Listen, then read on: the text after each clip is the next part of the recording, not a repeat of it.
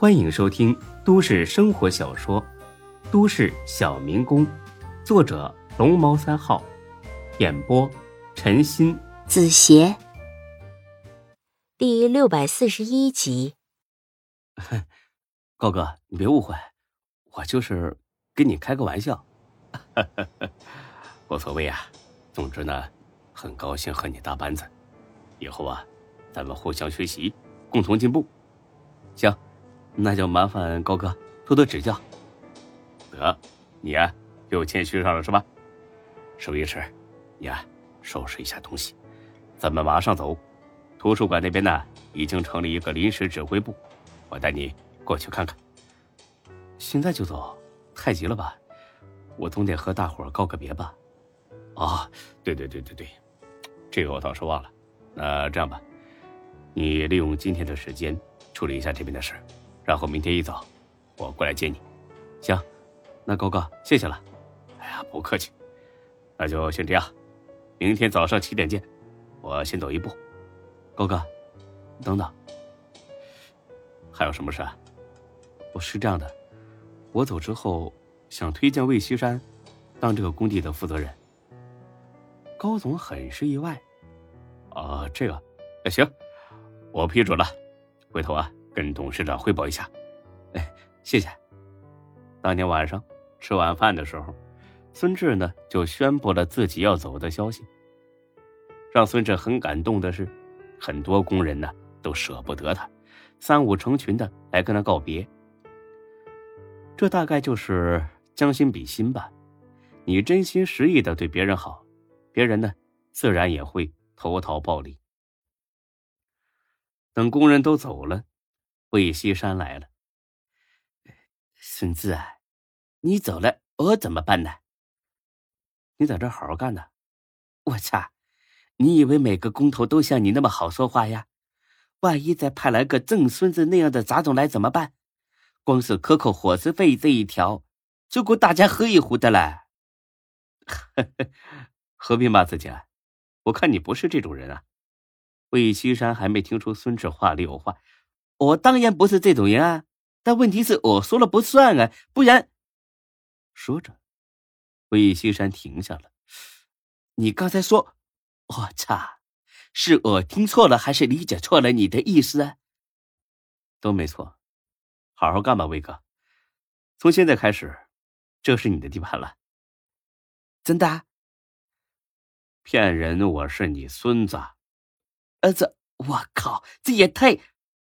梦寐以求的位子突然跟天上掉馅饼一样砸到他头上，让魏西山有点晕，是那种兴奋的眩晕。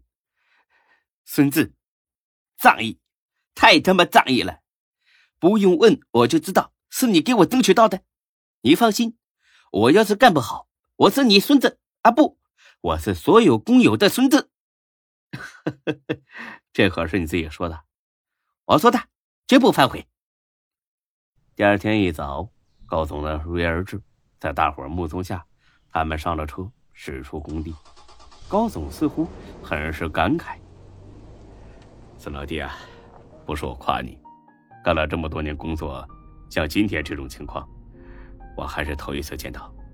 以前我总以为这些工人们满门心思都是偷奸耍滑，以为他们都是喂不熟的白眼狼。”是你让我明白，我这种想法是多么的幼稚可笑，也让我明白，为什么董事长说是员工至上，更让我明白了，董事长为什么这么欣赏你，因为你们是同一种人。孙老弟，你前途无量，真的，就算单纯靠自己奋斗，也绝对会前途无量。孙志略微有点尴尬的笑了，承认吧，显得自己太张狂；否认吧，似乎又对不起高总的这一脸真诚。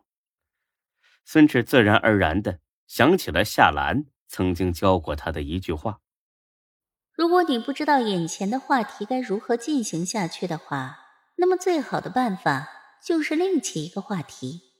这样做可能会显得很突兀。”但也好过支支吾吾说不出话呀。所以呢，还是得岔开话题。高哥，呃，冒昧的问一句，您全名是什么呀？高总却是微微一笑，好吧，还是没躲过去。坐稳了啊，我这名字呀，可是很有杀伤力的。孙志以为高总说自己的名字听起来很是霸气威风，高总你说吧，洗耳恭听。高红红，这幸亏是孙志也早有心理准备呀，不然那都能惊掉大牙。这么一个五大三粗的男人，他叫高红红。说句对他爹娘不敬的话，这名字起的，是不是尼玛太随心所欲了？就不怕对孩子的人生产生一些无中生有的不利影响吗？怎么样，惊着了吧？确实挺挺挺有杀伤力的。高总似乎并不在意孙志的嘲讽，反而是耐心的解释起来：“我老家是农村的。”爹妈也都是农民，没上过什么学，也没多少文化，所以起名字的时候啊，就图一个听着吉利。呃，高哥，不是我故意挑刺儿啊，你这名字和吉利似乎也不挂钩吧？哎呀，你别急嘛，我还没说完呢。哎，你说你说，光听我这名字，当然听不出有什么吉利的呀，但是呢，加上我妹妹的名字。那就能听出来了，你妹妹她叫高火火，现在连起来读一下，红红火火，对喽，怎么样，很土吧？啊，嗯嗯嗯，是是有点儿，不不不土，很吉利，啊，确实很吉利啊！以后我得和你们多走动走动，呃，沾点福气，得了吧你。你心里啊，肯定快笑疯了。一路上，俩人聊得很是投机，很是高兴，这是一个好的开始。孙志也看得出，这个高红红对自己真的没什么敌意，他应该是那种拼了命想往上爬，但也不嫉妒别人才华的好人。孙志呢，还是挺喜欢这种人的。很快到了指挥部，那是一栋二层的独栋老别墅。完全能满足工作和生活所需。看看吧，这条件还行吧？这里啊，临时先不拆，等最后收尾的时候再说。嗯，那行，那我就在这里安家了。那好，生活用品我都给你换了新的，应该齐全了。你看看有什么缺的，之后再找我，或者你自己买了找我报销。哎，大孙子，你安顿安顿吧。下午两点多，相关的人员呢？会到你这里来报道，你们先熟悉一下，然后尽快行动。那我就先走了。哎，好，谢谢高哥，慢走啊。嗯，回见吧。等高红红走了，孙志立马投入到工作状态。他这个人呢，就是这样，对自己的生意吊儿郎当不上心，但对别人嘱托的事儿，从来都是百分百的认真。一句话，受人之托。忠人之事，但从这一点来看，也能证明唐谦看人的眼光很准确。孙志做的第一件事是买车票，很多车票。